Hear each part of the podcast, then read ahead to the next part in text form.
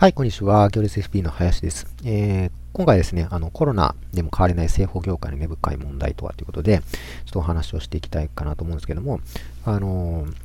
最初にですね、えー、まあ、製法職員がハローワーク前で採用活動をしていたという話で、まあ、これはですね、東洋経済オンラインの記事からあの話なんですけれども、あのまあ、ハローワークって、えっと、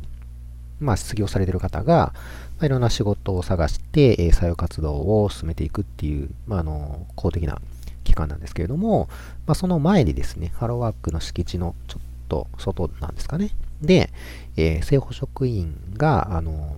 えー、採用活動、この採用活動っていうのは、あ保険募集人になりませんかっていうふうな採用のようですね。でこれをやってたということで、あのまあ、違法とまでは言えないと思うんですけれども、まあ、やっぱりそのハローワークみたいなところで、まあ、あの基本的には職を探している失業者が集まってきますので、まあ、そういったところで、えっ、ー、と、政府職員がこういうふうな採用活動をしているっていうところで、それまあ、あの、社会問題に化していると。で、この内容をですね、えー、まあ、記事の中から要約すると、あの、まあ、詳細はですね、ちょっと、詳細欄にもリンク貼ってますので、見ておいていただいたらいいと思うんですけども、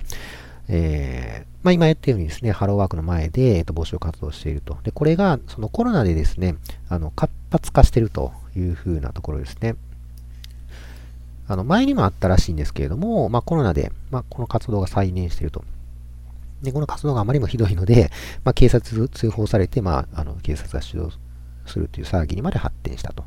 いうようなことですね。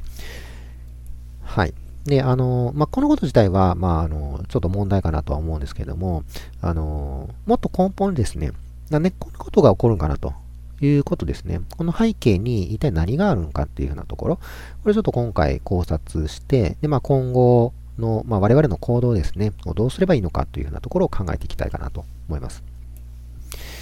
で、はい、えー、製法業界のですね、根深い問題っていうのを、まあ、ちょっと考えてみたんですけれども、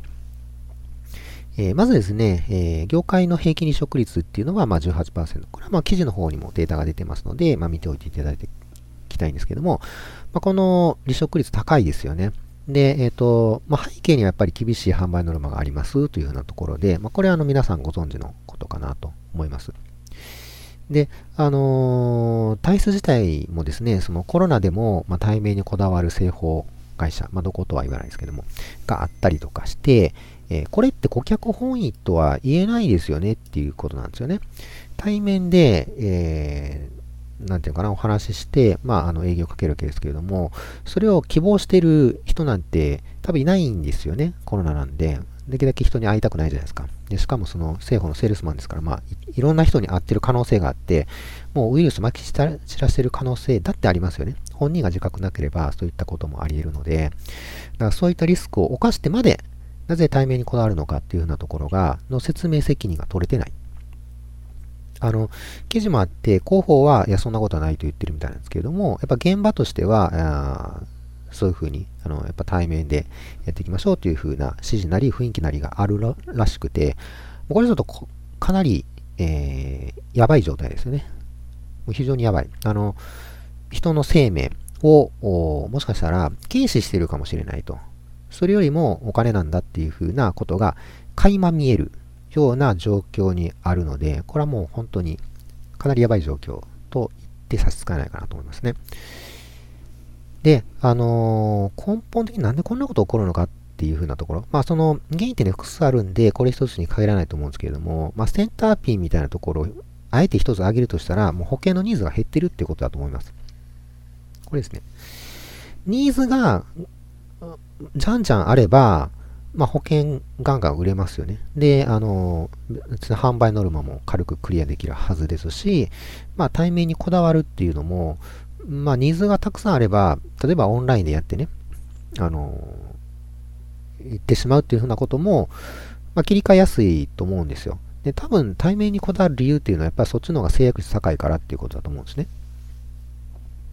だけど売れてないと。売れないからこそ、うん、ちょっとリスクを冒してでも対面にこだわって売ってこいみたいな、いう風なところがあるんじゃないかなっていうところですね。で、あの、この保険が売れないっていう環境自体はですね、もうこれは構造的な問題です。あの少子高齢化もそうですし、まあ、マイナス金利でその保険自体が魅力が低下してるっていうのもありますし、あとはそのインターネット化してね、皆さん簡単に情報が取れるようになってきてますんで、まあ、保険の実態っていうのを皆さん結構分かるようになってきたりってことですね。あの必要な保険、不要な保険っていうのがもう毎度毎度特集されてますんで、まあ、そういったところで、えインターネットで確認して、あ、これは必要じゃないんだなっていうようなところを、まあ、できるあの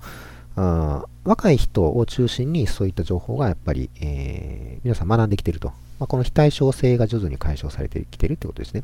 それからあとは業界の規制強化みたいなのもあります。あの、まあ、こういったその環境ですね、えー、構造上の、あるいはその環境上の理由によって保険が売れないと、くなってきていると。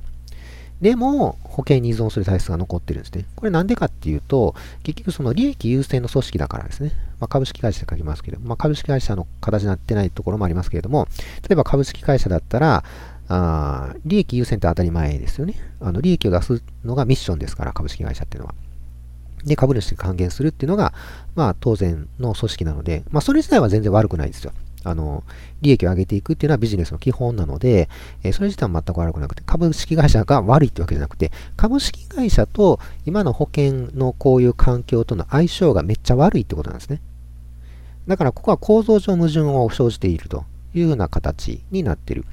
で、えー、現場としては営業職員者はやっぱ売りたくないんですよ。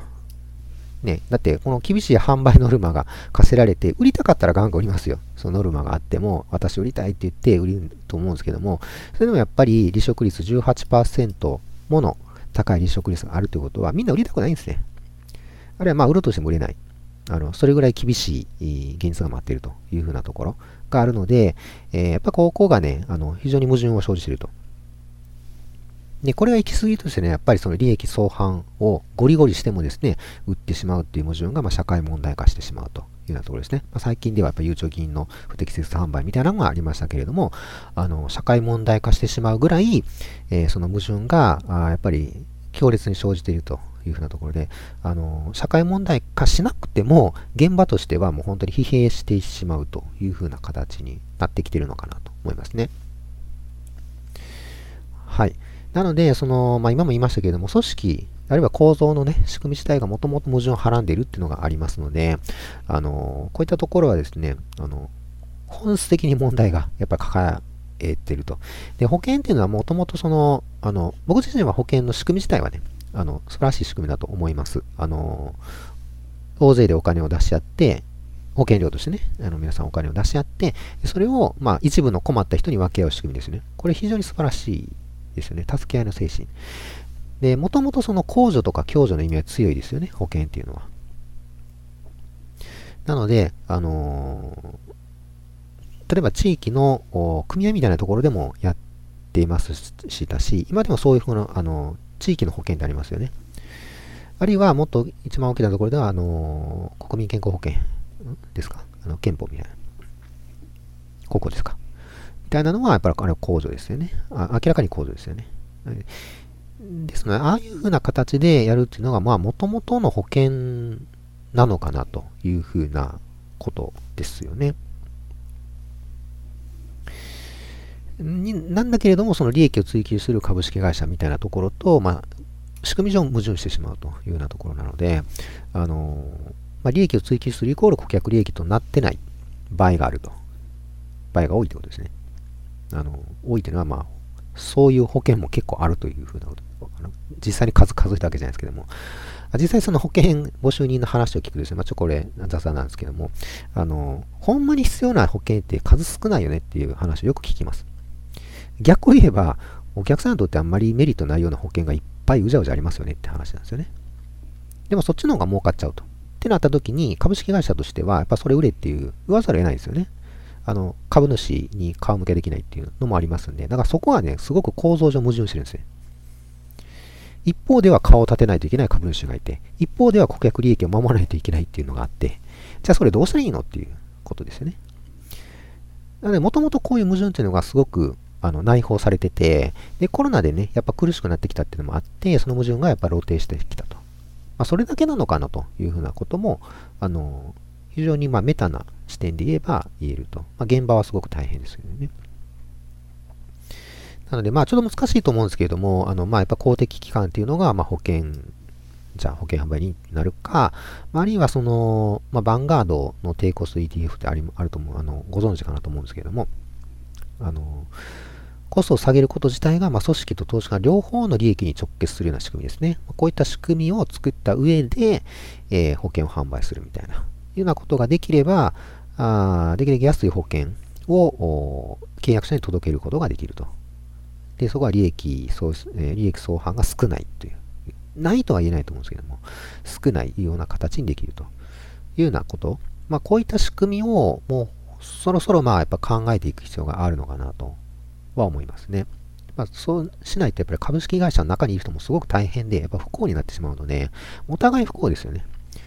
だからその人生のやっぱり無駄時間になってしまって、一体何をしてたのかなって話になるので、あの、まあ、社会の存在価値を上げるというふうな意味でも、これやっぱり、ちょっと難しい面はあると思いますけども、やっていかないといけないところかなと思いますね。で、ちょっとまあ、大冗談に構えた話になってしまって、まあ、これはちょっとさすがにな、あの、ね、この辺の話はな長い、めちゃめちゃ長期的な話だと思うんで、じゃあ個人はですね、まあ、どうしていくかっていう風な話なんですけれども、やっぱり構造上の矛盾を生じているので、いずれ葛藤が生じます。必ず葛藤が生じると言って、まあ、間違いないかなと思います。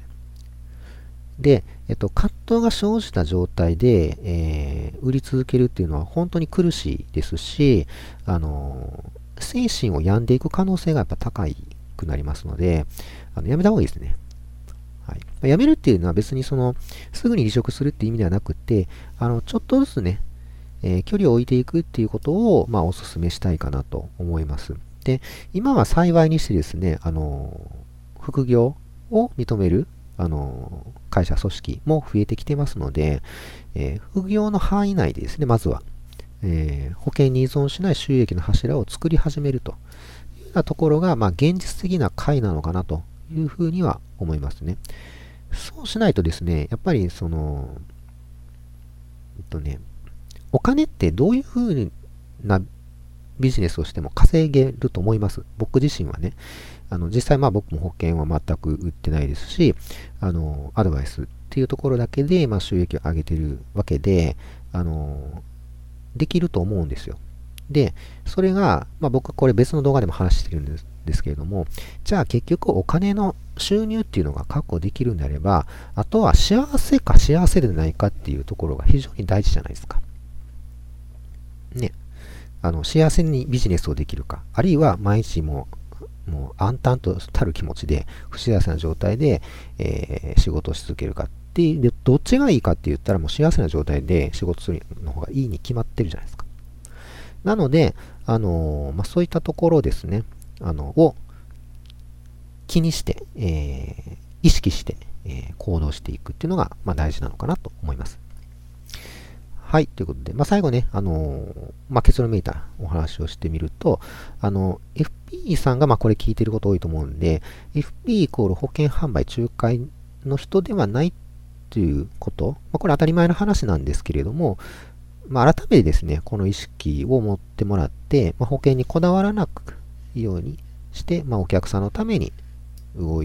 くっていうのが、まあ、やっぱりそのビジネスの質なり、あの、幸せ度を高めるっ